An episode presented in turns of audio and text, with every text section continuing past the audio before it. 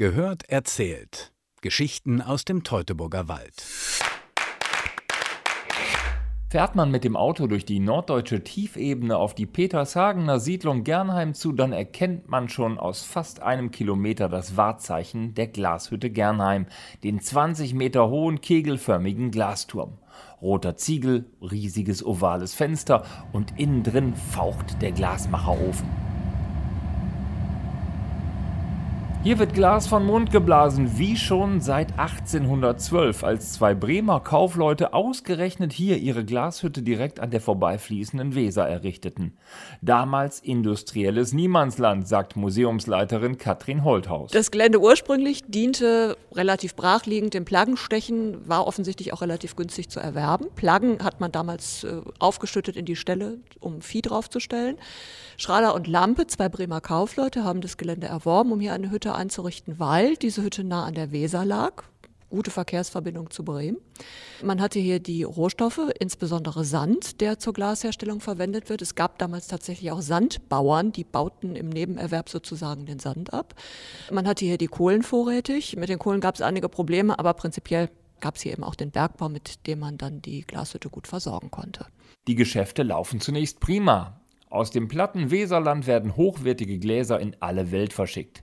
Das Gernheimer Glas hat eine gute Qualität. Man hat hier Gebrauchsglas hergestellt. Zunächst mal Hohlglas für pharmazeutische Zwecke, Lampenkuppeln, so in dem Bereich, äh, Flaschen auch. Dann hat man ja seit 1826 auch Flachglas, also Tafelglas hergestellt.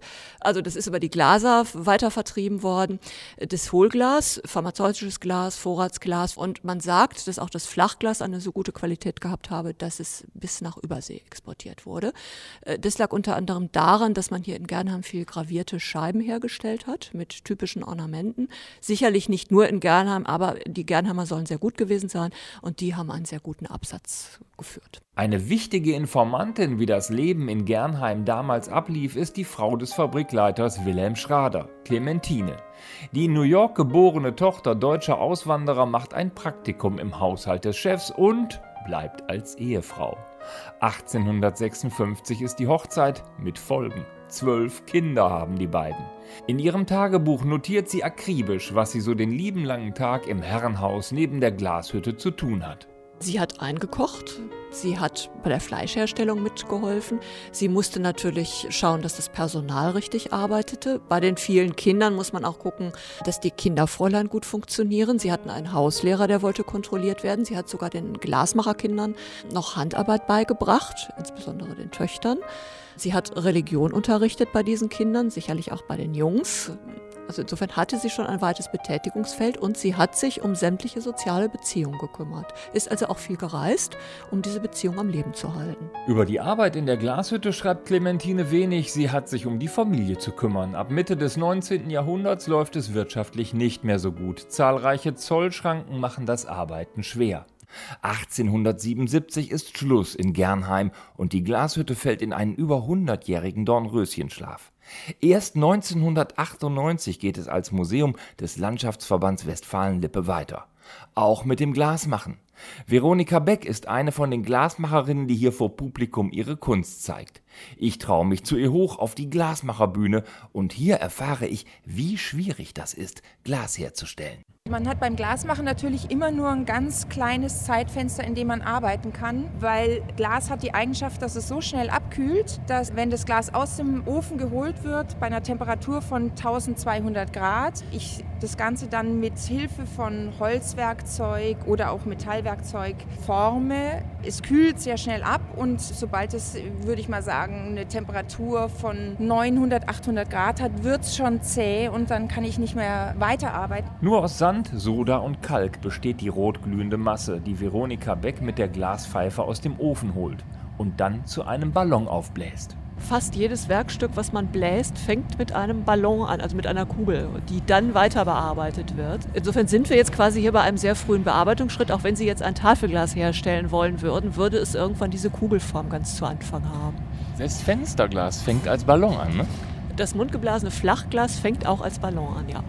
Heute werden die Öfen mit Gas beheizt. In früheren Zeiten war das nicht so angenehm, da wurde hier im sogenannten Schürgang unter den Öfen Kohle verheizt. Schwefelhaltige Kohle. Das war in dieser Epoche ein relativ geläufiges Modell, einen Ofen zu betreiben, weil der konische Turm wie ein Kamin funktioniert. Also es gibt einen Sog, einen Luftsog nach oben. Dadurch wird das Feuer stärker erhitzt, weil mehr Sauerstoff eindringt und die Emissionen ziehen relativ günstig nach oben ab. Das ist ganz günstig nicht wahr, kann man an Quellen studieren. Die Emissionen sind zum Teil direkt aus den Ofenlöchern gedrungen, den Glasmachern ins Gesicht geschlagen. Die hatten Schleimhautprobleme unter anderem. Äh, war das eine stark verbreitete Berufserkrankung der Glasmacher der damaligen Zeit. Wie viel angenehmer ist die Arbeit heute? Selbst Verbrennungen gibt es nur selten, sagt Veronika Beck. Nicht öfter als in der Küche. Also das passiert ja auch in der Küche immer mal, dass man an einen heißen Ofen kommt.